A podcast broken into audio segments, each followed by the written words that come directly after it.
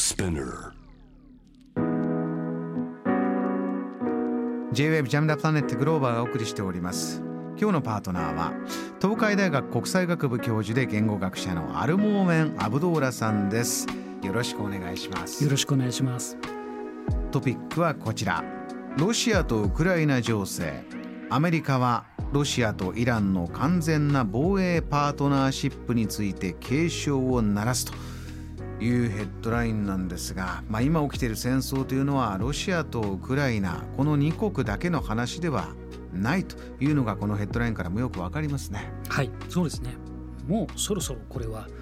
第3次の大戦って認めていいんじゃないかなと私は思いますけれども、えー世界大戦と言っていいぐらい、うんえー多くの国が関わっているし今後のこの大きな地球の、うんえー仕組み世界各国のパワーバランスにそれだけの影響をもう与えるものが今起きている。記事としては、まあ、あのロシアとウクライナ情勢の中で、まあ、ロシアとイランのお接近なんですね。まあ、このロシアとイランの完全な防衛パートナーシップ、まあ、要するに同盟についてこうアメリカはかなり懸念をお示している。ただ懸念という域を超えていると思います。どういうことでしょうか？もうもはや結局国際関係っていうものはの大、えー原則っていうものは利害関係なんですね。利害関係は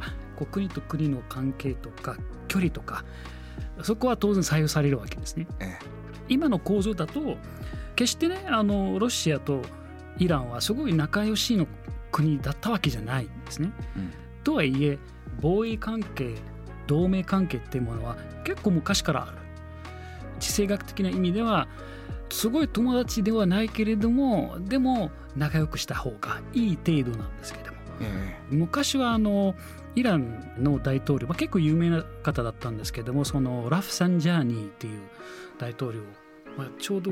2017年に亡くなったんですがその頃はですね実はあの一度ロシアとの間にこの防衛同盟20年間のいわゆる期間付きで結ばれたわけですよね。でちょうどこの今のイランの大統領の間に新たにまたこの延長されたんですねまた20年間、つまり何が言いたいかっていうとこう結局アメリカの今の、まあ、いわゆるこう、えーウクライナ情勢のその政策の中で、えー世界は、まあ、いくつかのそのパワーゲームの中でまたこう縄張りみたいなところが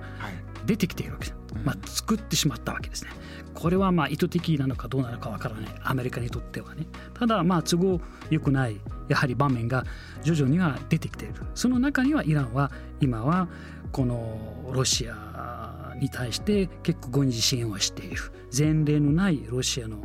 軍事的なおよび技術的な支援とこう引き換えに、えー無人機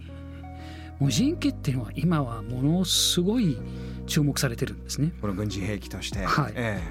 ちなみにあのイランが作っているロシアに提供している無人機なんですけどもえはい神風と呼ばれてるんです。そうなんですね。そうなんなんで神風かっていうと、えまあ、いわゆる一つの無人機だけじゃなくて複数でこう飛ばしてえはいでその中でいくつかがこうやられても一つか二つがもういわゆる突進してこう爆破させるとかそういうものの中でこのイランはロシアへのこの無人機の偵察機とかの提供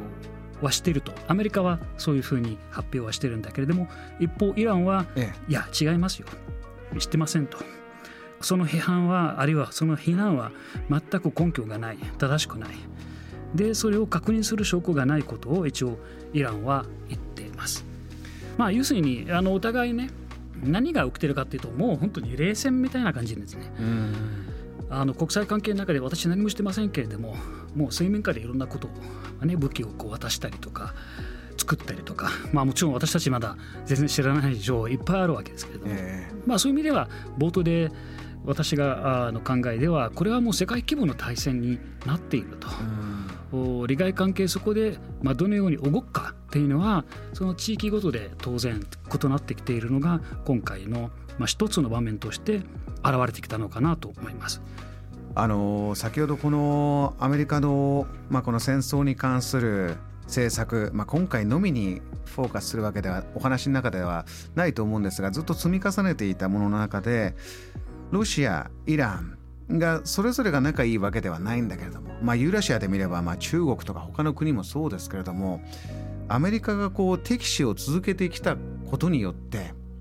まあ、敵の敵は味方というかねそうですね。えー、イランもアメリカに強烈に敵視をされ続けてきた、まあ、ロシアもそうだ。で中国もそうなってきたことによって何かこうユーラシアは団結してきたというか、うん、一つの陣営としてかなり強固なパートナーシップを結んできている。こういうふうに見ていいんでしょうか？そうですねまあ本当に戦争の中で利害関係っていうものが思わぬ方向に向くということなので、まあ、例えば今回はいわゆるロシアのウクライナ侵攻あるいは情勢しかしもう少し遡って考えると今ちょっと国際報道の中でも忘れられてしまっている